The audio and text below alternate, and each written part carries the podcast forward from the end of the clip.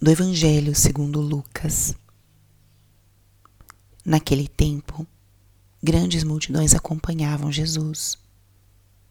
Voltando-se, ele lhes disse: Se alguém vem a mim, mas não se desapega de seu pai, sua mãe, sua mulher e seus filhos, seus irmãos e suas irmãs, e até da própria vida, não pode ser meu discípulo. Quem não carrega sua cruz e não caminha atrás de mim, não pode ser meu discípulo. Com efeito, qual de vós, querendo construir uma torre, não se senta primeiro e calcula os gastos para ver se tem o suficiente para terminar? Caso contrário, ele vai lançar o alicerce e não será capaz de acabar. E todos os que viram isso, virem isso, começarão a caçoar, dizendo: Este homem começou a construir e não foi capaz de acabar. Ou ainda, qual rei que ao sair para guerrear com outro, não se senta primeiro e examina bem se com dez mil homens poderá enfrentar o outro que marcha contra ele com vinte mil? Se ele vê que não pode, enquanto outro rei ainda está longe, envia mensageiros para negociar as condições de paz. Do mesmo modo, portanto, qualquer um de vós, se não renunciar a tudo o que tem, não poderá ser meu discípulo. Palavra da salvação. Espírito Santo, alma da minha alma, ilumina minha mente, abra meu coração com teu amor, para que eu possa acolher a palavra de hoje e fazer dela vida na minha vida. Estamos hoje no 23º domingo do tempo comum.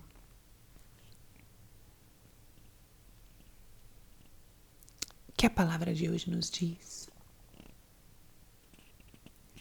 Hoje, o Evangelho nos convida, ou melhor dizendo, Jesus nos orienta sobre as condições para sermos seus discípulos. Sermos discípulos de Jesus é um elemento muito importante e genuíno da nossa vocação cristã. O cristão, por excelência, é discípulo. Discípulo é aquele que segue, é aquele que aprende, é aquele que imita o Mestre. O discípulo está aberto a aprender a todo momento o que significa seguir. O discipulado é o primeiro passo da nossa vida cristã. Nós não podemos anunciar se nós primeiros não aprendemos. Nós não podemos seguir se nós primeiro não aprendemos e acolhemos.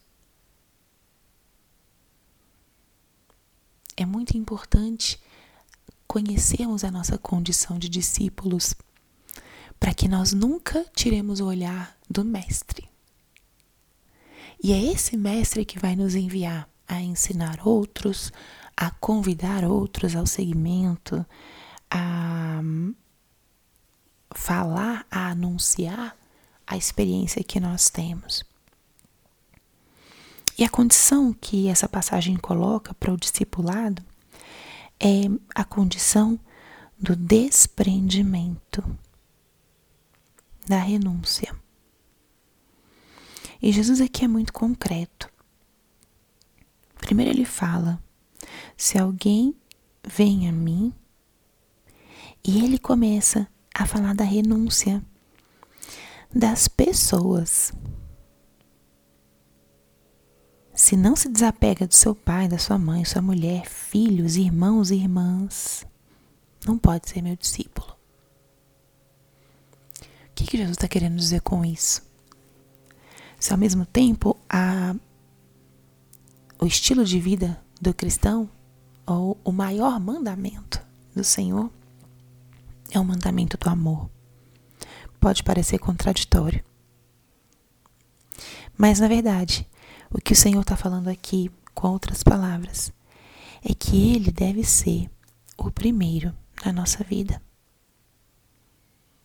O amor a Ele deve superar, inclusive, os amores mais lícitos e mais positivos que nós temos na nossa vida. O amor da nossa família. E isso é belo, porque quanto mais nós amamos a Cristo, com um amor mais livre, nós amamos os nossos seres queridos. Quanto mais nós temos o amor de Deus nos nossos corações, com maior força nós poderemos amar aqueles que estão conosco. Até porque, por mais profundos que seja o amor aos nossos familiares, eles não são nossa posse. Os nossos pais, pela ordem natural da vida, um dia irão ao encontro de Deus e nós teremos que seguir o caminho sem a presença física deles. O esposo, a esposa, tem uma individualidade. E por mais que seja a pessoa com quem você escolheu construir sua família, passar a sua vida, ela é de Deus, ele é de Deus primeiro. Os seus filhos, eles têm uma missão única, pessoal, particular, têm uma liberdade. E é necessário que eles possam crescer e viver e fazer as escolhas. E um dia eles tomarão seu próprio caminho. E tem um amor que é o amor onde nós estamos ancorados e enraizados. E ele vai ser a fonte para nós do amor verdadeiro e da capacidade verdadeira de permanecer fiéis e alegres na entrega. Esse é o amor de Deus. O amor de Deus é estável, profundo, único. Não defrauda nem decepciona. E ele é a fonte do verdadeiro amor. Para ser discípulo de Jesus, precisamos estar ancorados nesse amor. Estarmos dispostos a perder, a renunciar os outros amores. E essa compreensão é dura, mas a gente tem que lembrar de outra promessa de Jesus: quem perde, encontra. Quem se perde em Deus, encontra. Então a renúncia significa liberdade do coração para podermos seguir aquilo que o Senhor nos pede e liberdade para amar. Depois, nosso Senhor diz: Quem não carrega sua cruz e caminha atrás de mim não pode ser meu discípulo. Entra outra dimensão do segmento de Cristo que ele não esconde de ninguém. A cruz é parte do segmento de Cristo, porque nós seguimos um crucificado. A cruz são os nossos sofrimentos, as nossas dificuldades, as nossas dores. Nosso Senhor deu um sentido ao sofrimento. E por isso ele nos indica: tome sua cruz. Quem renuncia à cruz, ou perdão, quem rejeita a cruz, sofre muito mais, porque a cruz é parte da vida humana. E mais, é parte do discipulado. E Jesus aí coloca duas comparações, essas parábolas, é, de que como é necessário a gente calcular antes de agir. E por isso ele coloca com muita clareza as condições do segmento, para que a gente, a nossa fé e o nosso segmento do Senhor não seja só um fogo de palha, aquela animação e empolgação inicial tão próprias do início do, do segmento, né?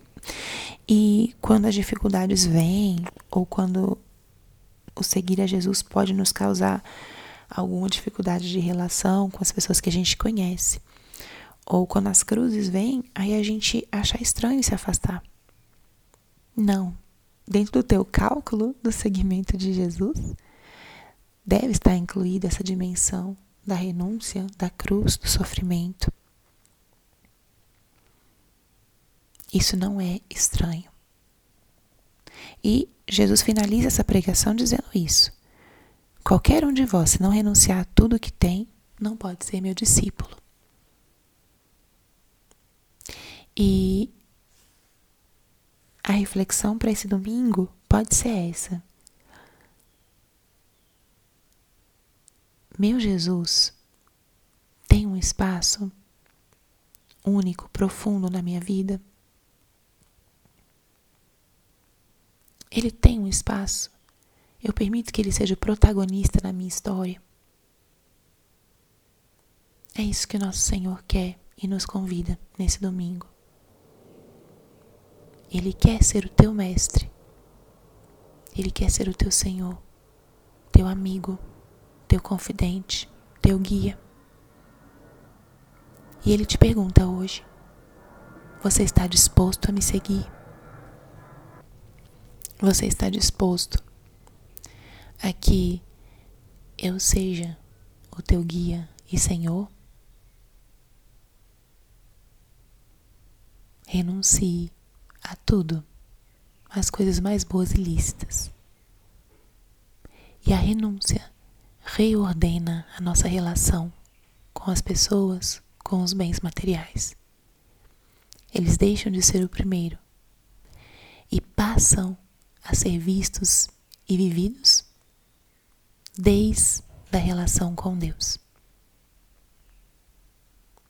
Essa renúncia que o Senhor pede é um processo de ordenar a nossa vida, dar a cada coisa o seu justo lugar, dando a Ele sempre o primeiro.